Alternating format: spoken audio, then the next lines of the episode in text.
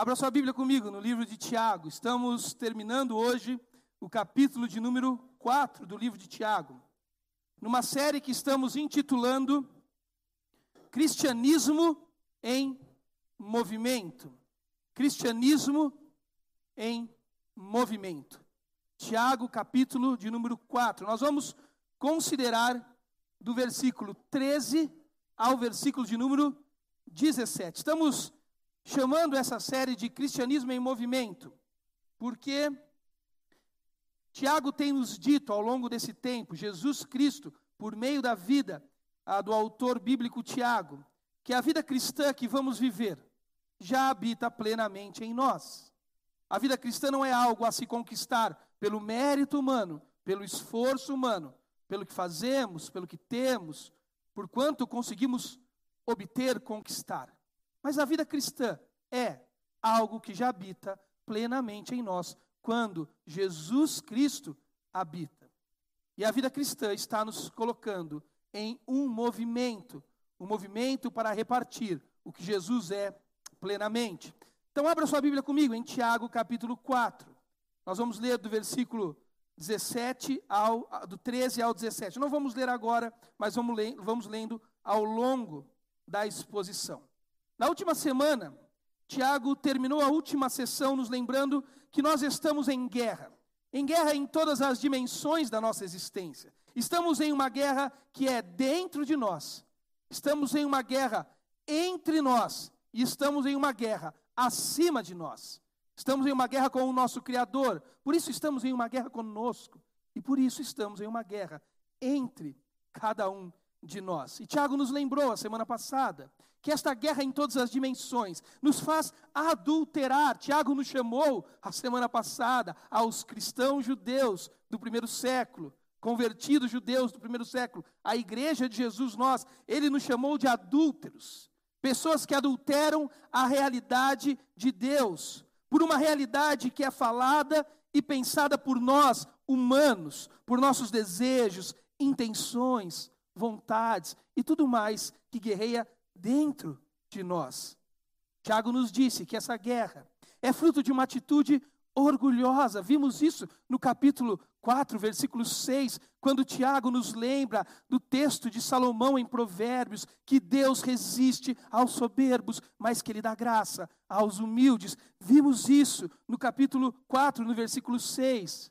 E vimos que esta guerra é vencida esta guerra que é fruto de uma atitude humana orgulhosa é vencida por aqueles corações aonde o Senhor Deus encontra humildade, um solo fértil, um humus, uma terra umidificada para plantar a sua vontade boa e perfeita. Foi isso que Tiago nos ensinou a semana passada, que é em Deus, na revelação do Filho dele, Jesus Cristo, que esta guerra com Deus, que está em nós agora e entre nós, pode ser plenamente vencida.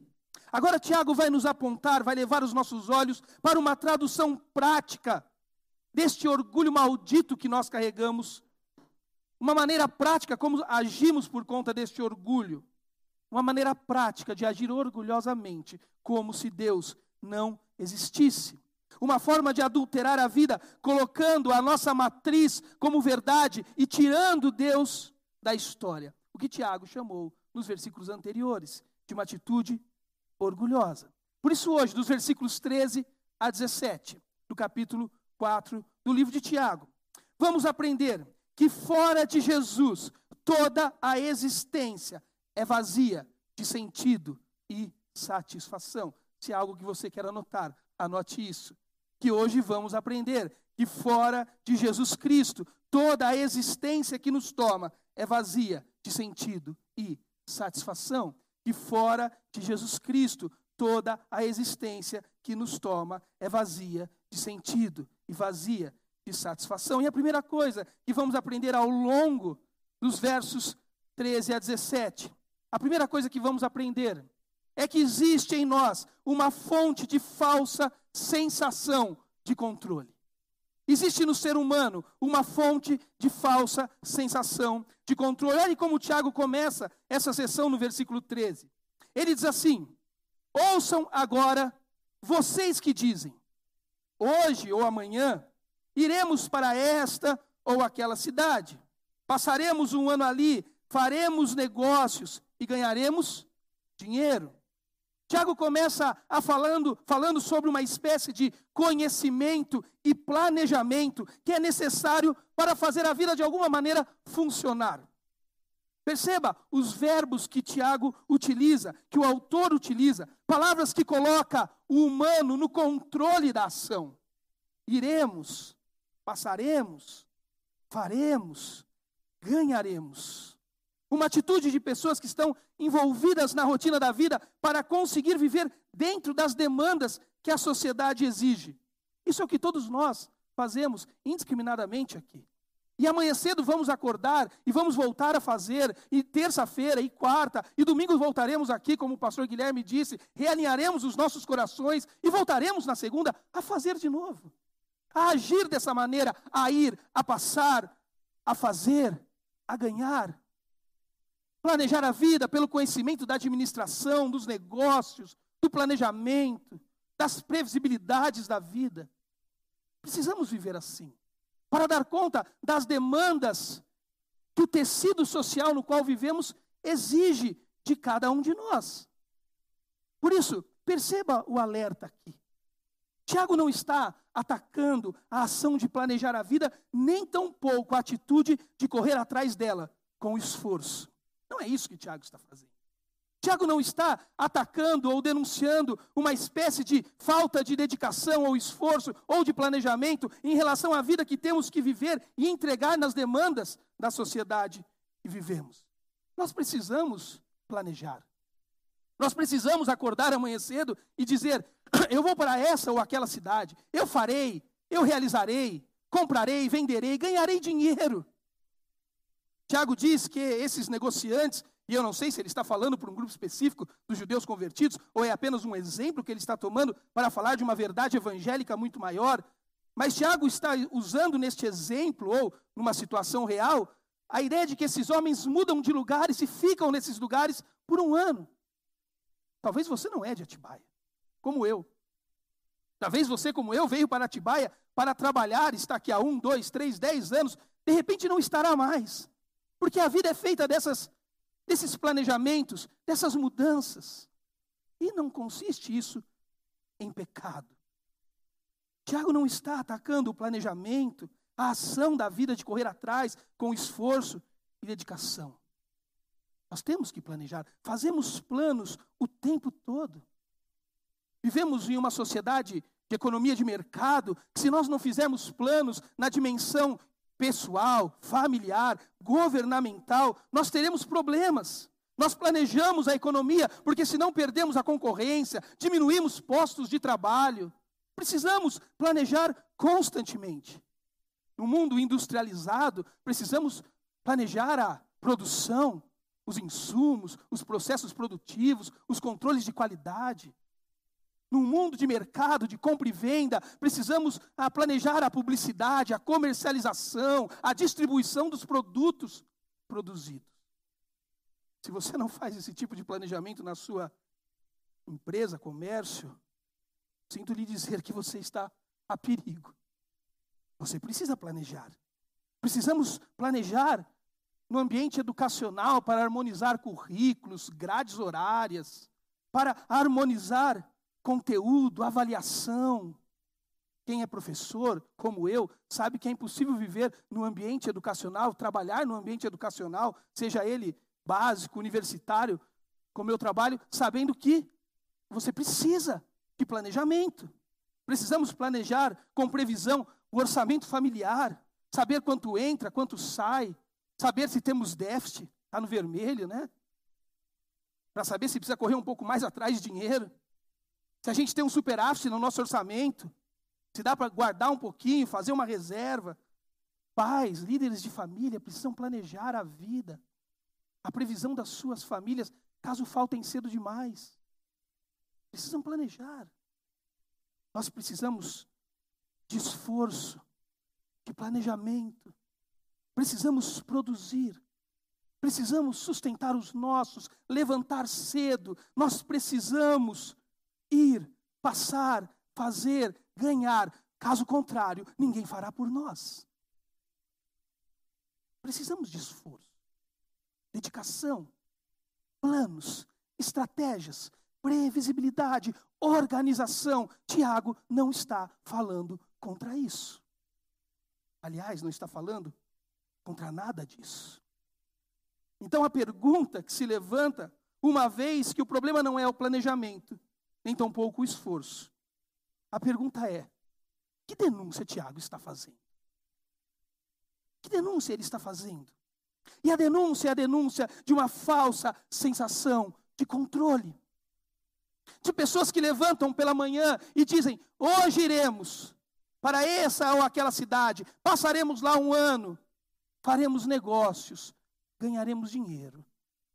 E porque fazem isso, porque se movem dessa maneira, acreditam que podem controlar as suas existências pelos seus próprios esforços. É essa a denúncia que o autor bíblico está fazendo. A denúncia do orgulho.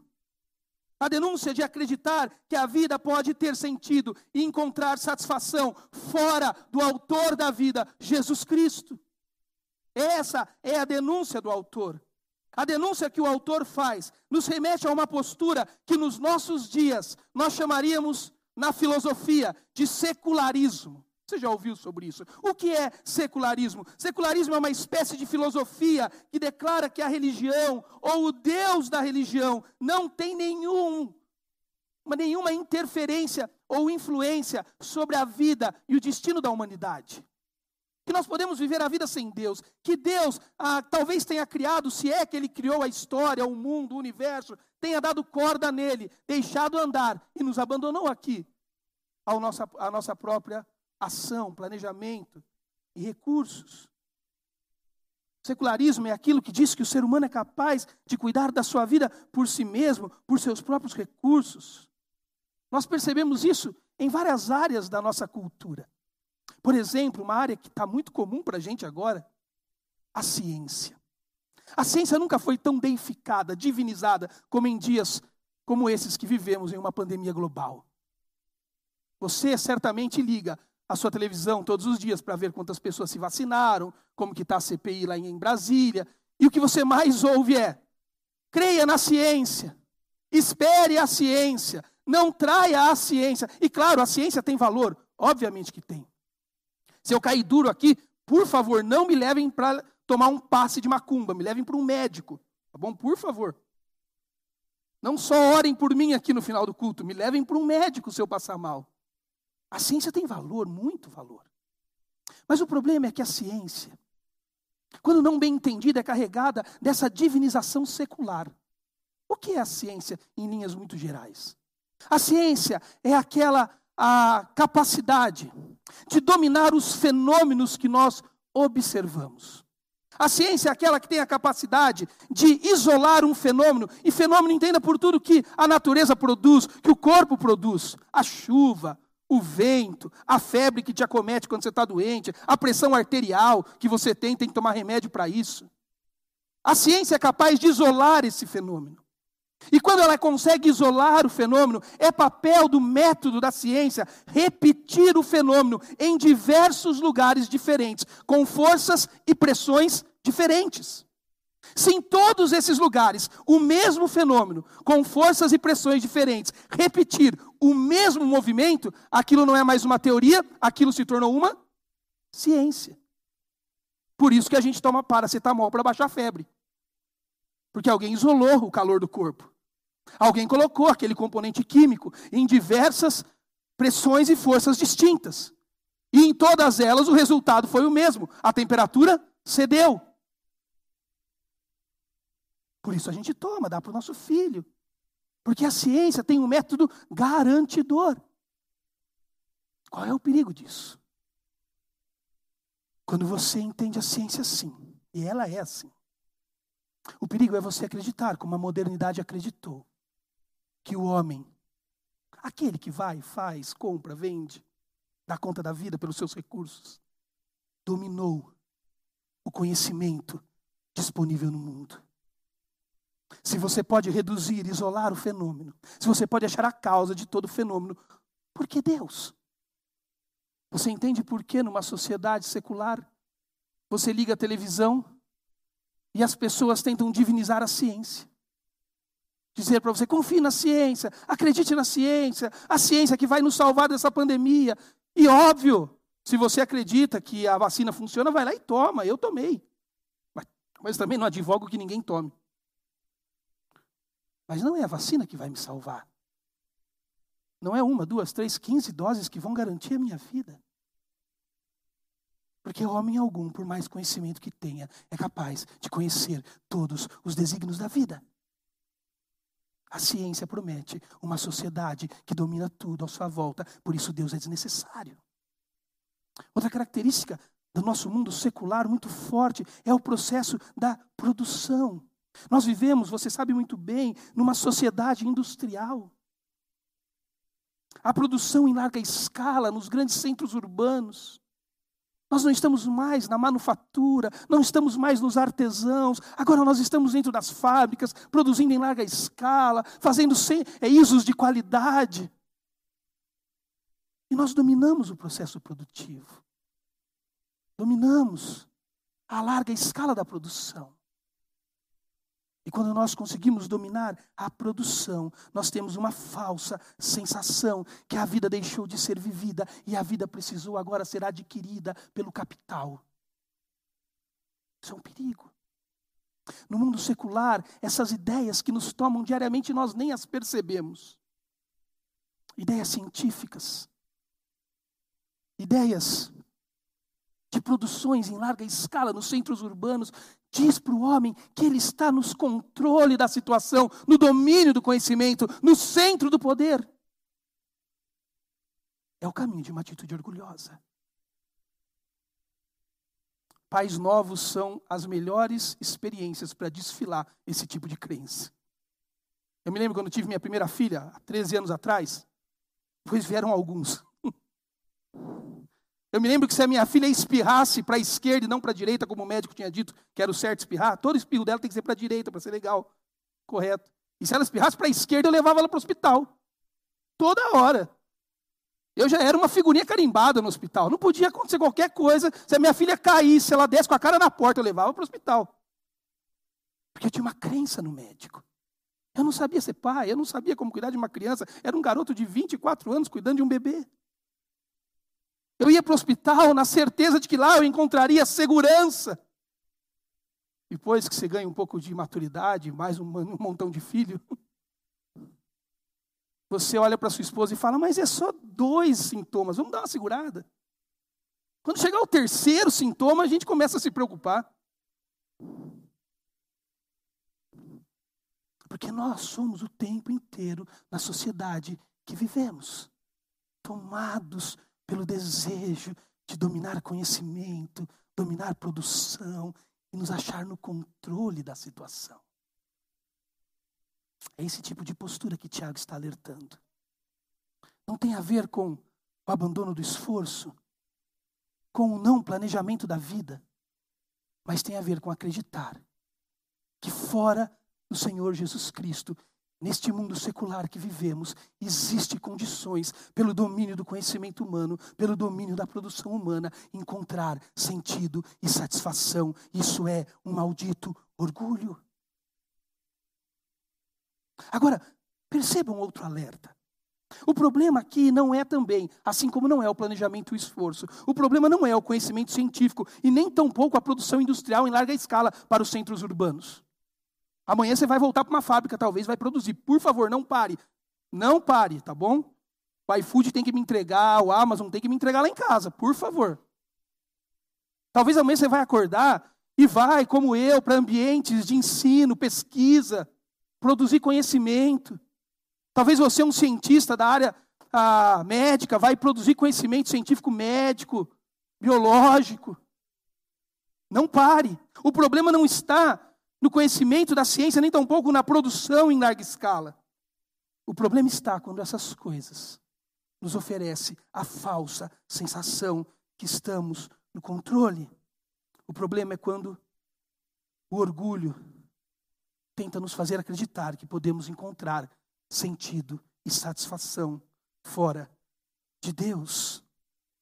A acusação que Tiago então está fazendo é que o homem cultiva um orgulho maldito que Deus rejeita. Um orgulho que remonta os nossos pensamentos bíblicos a uma gênese do pecado, o próprio desejo de ser Deus. Quando você volta os seus olhos para o início da história bíblica, no Gênesis, no capítulo 1, você descobre que esse foi o desejo de Satanás, o inimigo das nossas almas. Até Satanás aparecer na história bíblica, a criação ela tinha um ritmo plural, um ritmo do nós. Era um Deus trino, Pai, Filho e Espírito, criando uma humanidade que se uniriam e se tornariam uma só carne, homem e mulher, os contrários que se complementam. O ritmo da criação era um ritmo plural.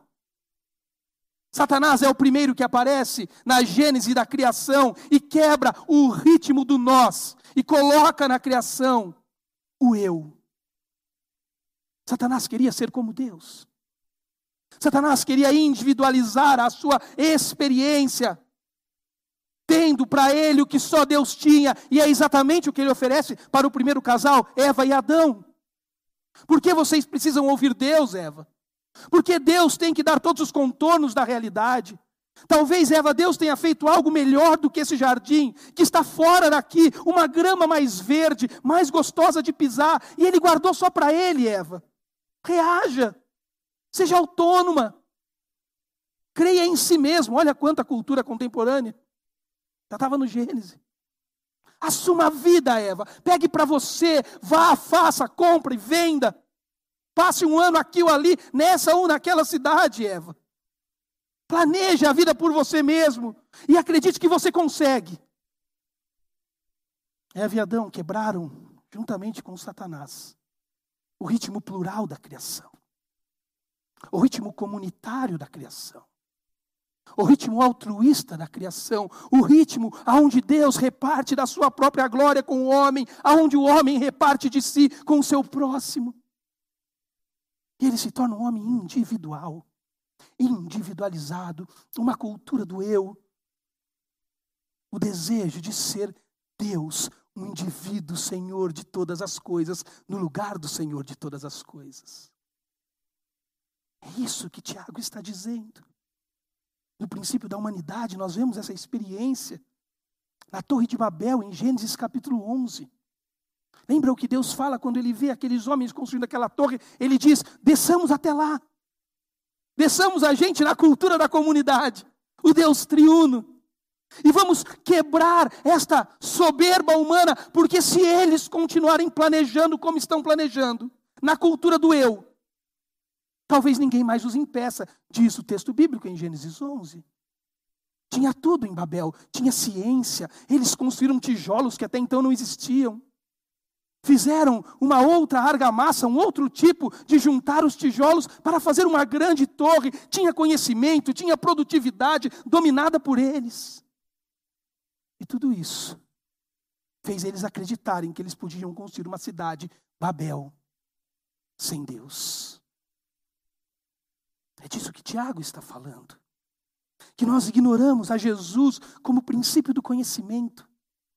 Que nós ignoramos a Jesus como dono de todos os recursos da história. Paramos de crer que foi em Jesus, por meio dele e para ele, que todas as coisas foram criadas. Que não há sentido e satisfação fora dele, mas nós secularizamos as nossas mentes perigosamente. Amanhã você deve voltar para o seu trabalho, para a sua rotina, para a liturgia que a sociedade te propõe. Você deve planejar, se esforçar muito. Mas cuidado, para não achar que isso trará sentido e satisfação para a sua vida.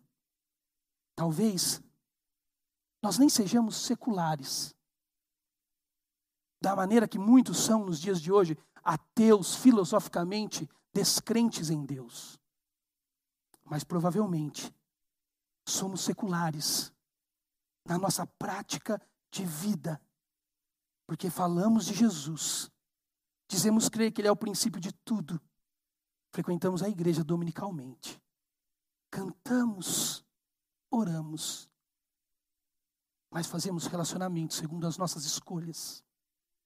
Cuidamos dos nossos orçamentos segundo os nossos planejamentos, da nossa carreira, segundo os nossos próprios sonhos de realização. Homens seculares, que deixaram de apenas planejar com esforço, mas passaram a acreditar que seus planos e esforços são capazes de dar sentido e satisfação para a vida deles. O perigo de tudo isso que Tiago está falando, este único verso, me parece, é que o orgulho nos tira da fonte de sentido e satisfação e nos coloca em uma profunda fonte de angústia.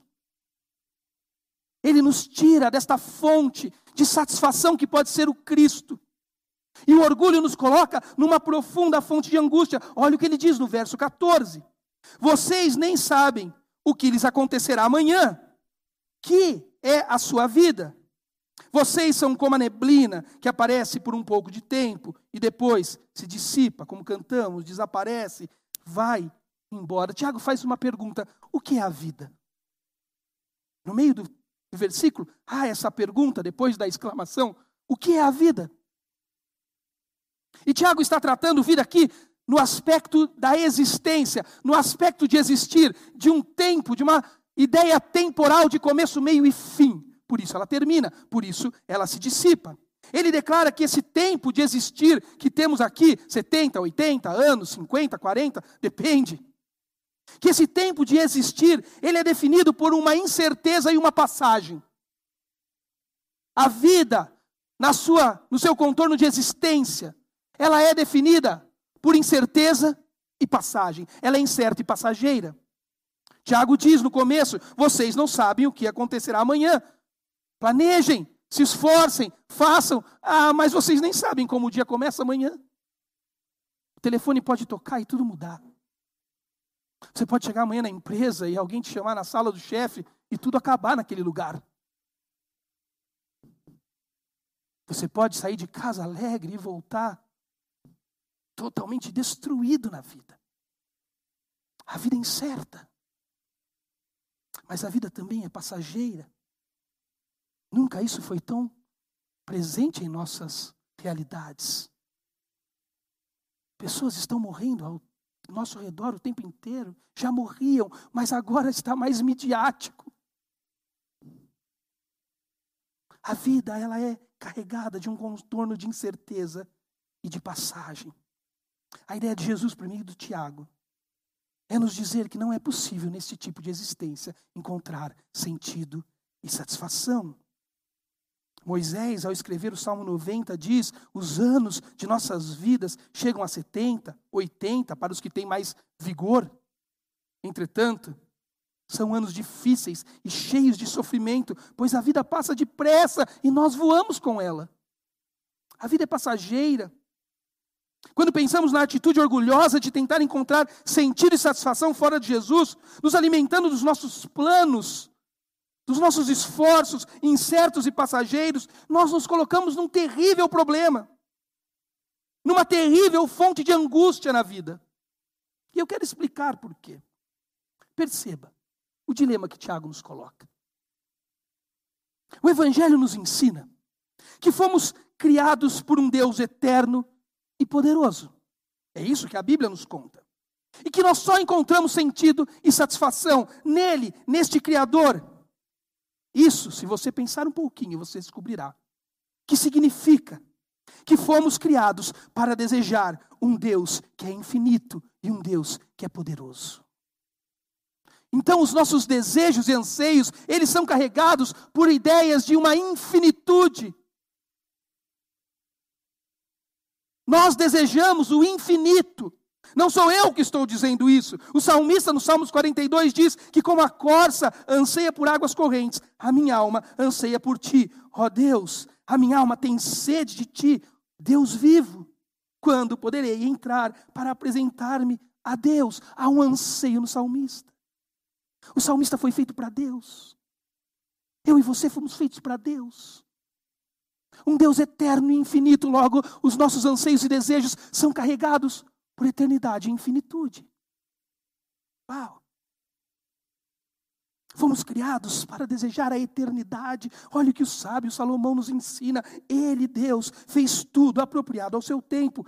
Também pôs no coração do homem o anseio pela eternidade. Eu e você, seres humanos criados pelo Deus eterno e infinito. Fomos criados com anseios e desejos para o eterno e para o infinito. Agora, olha o que Tiago diz. Ele descreve essa vida onde estamos tentando encontrar sentido e satisfação, como uma vida que é incerta e passageira. Percebe o dilema que estamos? Somos tomados por um orgulho maldito, um pecado que é gênese, que é princípio, o ter pecado de tentar ser Deus de tomar a vida nas nossas mãos, um orgulho de tentar planejar pelo nosso esforço e achar no plano, no plano e no esforço humano sentido e satisfação. Mas o Tiago disse que esta vida é passageira, incerta, mas o Evangelho disse que eu e você fomos criados para achar prazer no que é eterno e no que é infinito. Como resolver esse dilema? Somos treinados o tempo todo nesse dilema.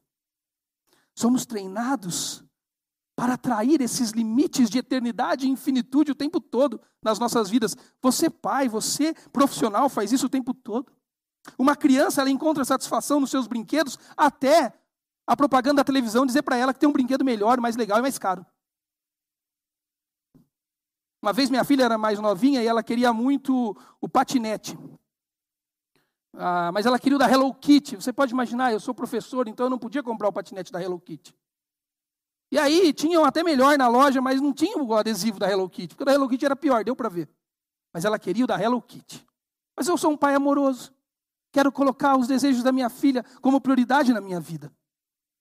E aí eu me esforcei, extorqui meu pai. E consegui comprar o patinete da Hello Kitty. Ela deu duas, três patinetadas. Sabe onde está o patinete? No baú dos desejos outrora atendidos. Ela quer outra coisa. Um adolescente encontra sentido e satisfação nas suas amizades. O adulto ele vai deixando tudo mais sofisticado. Ele quer dar a volta ao mundo, encontrar uma carreira promissora, ter um salário bom. Tem aqueles que são mais espirituais, mais crentes quer encontrar sentido nas suas vocações. Ele quer encontrar sentido em servir a Deus, casar, ser mãe. Mas nada disso é capaz de nos satisfazer. Nós vivemos nesse mundo aquilo que um filósofo do século XVIII chamado Arthur Schopenhauer chamou de o pêndulo entre a alegria e o enfado.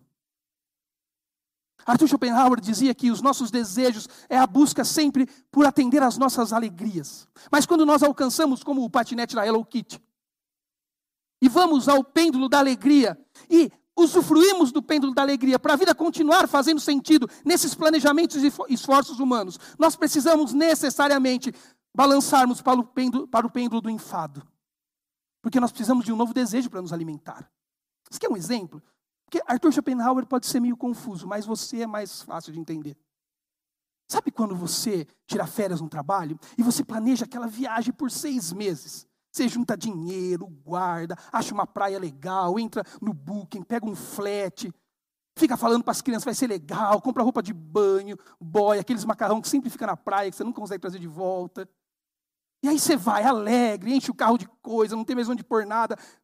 80% daquilo que você pôs no carro você jamais usará naqueles 10 dias. Você vai, programa de índio, conhece? Aí você chega lá.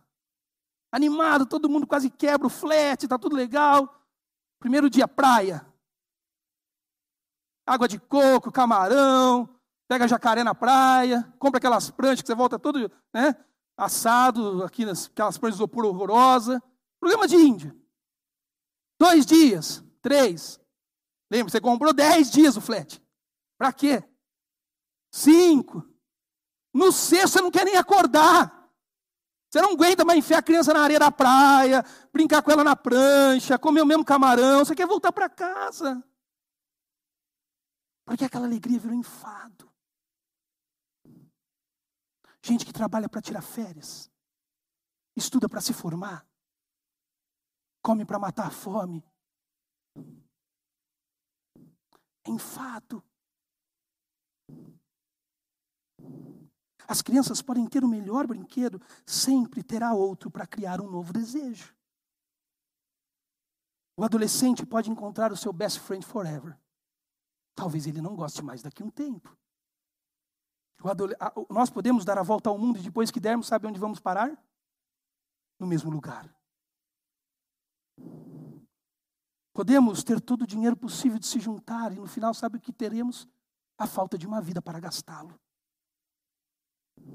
Podemos servir a Deus, mas no final descobriremos que a dignidade nunca estava no serviço, sempre esteve nesse Deus que servimos. Podemos casar, ter filhos, mas no final, essas mesmas coisas podem se tornar a nossa maior fonte de tristeza. Isso é uma angústia. Seres que foram criados para o eterno e o infinito, tentarem achar sentido e satisfação em uma vida que é passageira e incerta é uma profunda angústia. Tem que ter algo além disso. Temos que romper. Temos que transcender, sair desta miséria. Aqui está a fonte das nossas tristezas mais profundas. A sua tristeza não é porque o seu marido não te entende. Isso faz parte da sua tristeza. A sua tristeza não é porque a sua mulher não era tudo o que você pensava, porque os seus filhos não te obedecem, porque o seu trabalho não te satisfaz, porque o seu dinheiro não é suficiente. A sua tristeza é porque você colocou o seu sentido e a sua satisfação em uma fonte que é passageira e incerta. Uma vez que você é alguém que anseia e deseja o eterno e o infinito se o meu desejo estiver na minha esposa, eu vou matá-la porque é um ser infinito, querendo colocar um desejo, é um desejo infinito, querendo ser atendido por um ser humano finito e passageiro. A Mônica nunca será capaz de me atender em todos os meus anseios. O seu trabalho, o seu dinheiro Nada poderá te atender. Os seus planos e os seus esforços, embora sejam úteis e bons, não podem dar sentido e satisfação para nós. Uau, Joel, que dilema terrível você me colocou. Por que eu vim aqui hoje? Eu estava tão bom enganado. Eu jurava que o problema era meu marido. Aliás, eu ia dizer isso hoje para ele. Agora eu vou embora sabendo que ele é só ele finito, pequeno. E o problema é que os meus desejos são grandes, porque foram feitos para encontrar descanso num Deus grande. Mas por isso que o Evangelho é o Evangelho, porque tem esperança. Porque há uma fonte, diz Tiago, de profunda satisfação, verso 15. Ao invés disso, ao invés do que, Tiago? Ao invés de você dizer, eu vou colocar minha energia nesta fonte finita para atender os meus desejos infinitos. Eu vou colocar todo o meu planejamento e esforço como fonte da minha satisfação nesta vida passageira e incerta. Ao invés disso, você deveria dizer: se o Senhor quiser, viveremos, faremos isto ou aquilo. Tiago conserta a nossa visão de existência. Tiago está dizendo algo muito maior do que comprar, vender, casar, negociar. Há um Deus infinito que te atrai porque Ele é beleza, porque a beleza é uma força de atração divina. É por isso que homens, movidos pela mentalidade grega, clássica, tratam o amor de forma platônica, como Platão falava do amor, tratam o amor como atração. Ah, lembra quando você era jovenzinho, olhou para sua esposa, sentiu atraído por ela? Porque na realidade cósmica, o Deus de toda beleza atrai os anseios infinitos do homem que ele criou. Uau. Olhe para Ele. Descanse a sua vida nele. Diga para Ele: Senhor, eu não aguento mais o meu casamento. Eu não aguento mais essa vida miserável que vivo. As dores que passo. Eu não aguento mais os limites da minha finitude que não atendem os desejos infinitos que me tomam. Olhe para o infinito.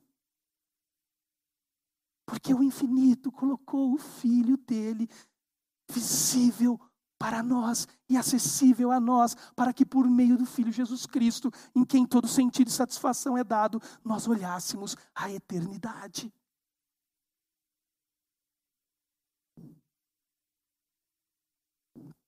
Em Jesus saímos do pêndulo que nos leva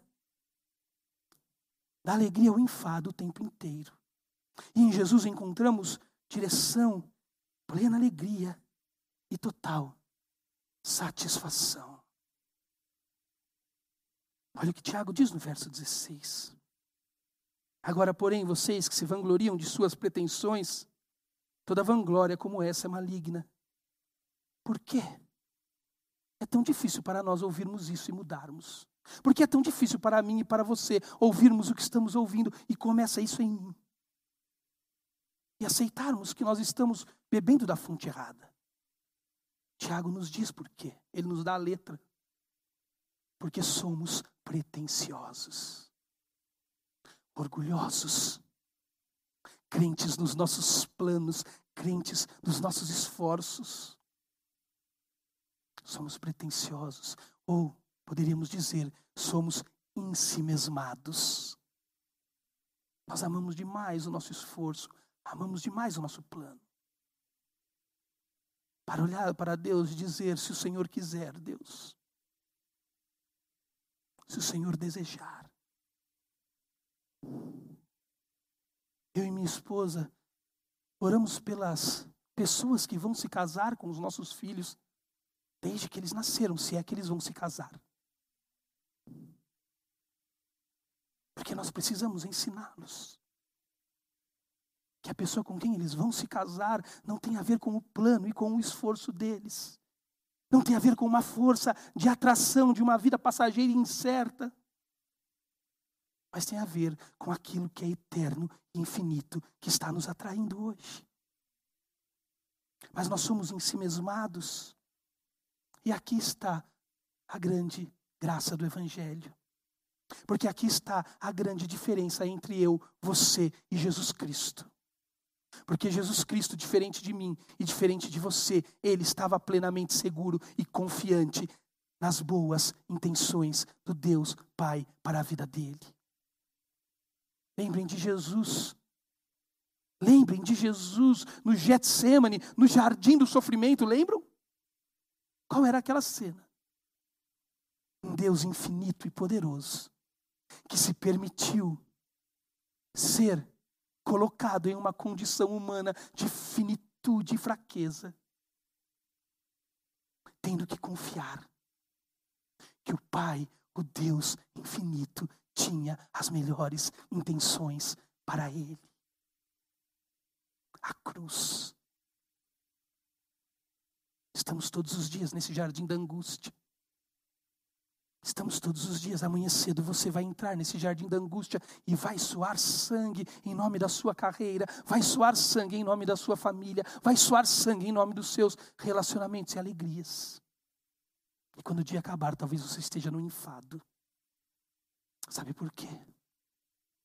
Porque diferente de Jesus, nem sempre nós voltamos ao Pai infinito e dizemos: todos os nossos anseios estão no Senhor.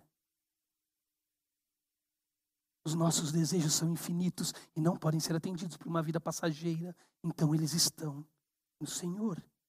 Tiago termina dizendo: pensem nisso, pois quem sabe que deve fazer o bem e não faz, comete pecado. Tiago nos leva de volta à ideia do versículo 6, do orgulhoso, a quem Deus rejeita e humilde a quem Deus recebe, a quem Deus planta a sua vontade. Nós sabemos o que devemos fazer. Nós devemos olhar para o nosso Criador hoje e dizer: Senhor, eu não sou, mas o Senhor é. Eu não tenho, mas o Senhor tem. Eu não posso, mas o Senhor pode. E os meus desejos são para este poder, para este ser. Os meus anseios são infinitos, como infinito é quem me criou. Me perdoa todas as vezes que eu estou tentando colocar a minha vida nesse tempo existencial incerto e passageiro que não pode atender os meus desejos. Se o Senhor quiser, do jeito que o Senhor quiser, na hora que o Senhor quiser, para o lugar que o Senhor quiser, eu estou à sua disposição. Acorde amanhã. Sabe o que você vai fazer? Você vai falar assim: ah, vou jogar tudo para o alto, porque o Joel falou que nada dá certo. Não. Vai trabalhar. Trabalha bastante ganha muito dinheiro, porque Deus odeia o preguiçoso. Planeja, faz previsibilidade, guarda, serve. Mas quando o dia acabar, pega tudo isso e dá para Deus e diz: Deus, eu te devolvo, porque essas coisas não podem me atender até o infinito da minha alma. Peça para Ele fazer isso. Porque pode ser que amanhã você acorde e o trabalho não esteja lá, a família não esteja lá, o filho não esteja lá, a saúde não esteja mais lá. E você não vai, embora muito triste, não perderá tudo. Porque a sua alegria nunca esteve nas incertezas passageiras desta existência. Feche os seus olhos, eu quero orar por você.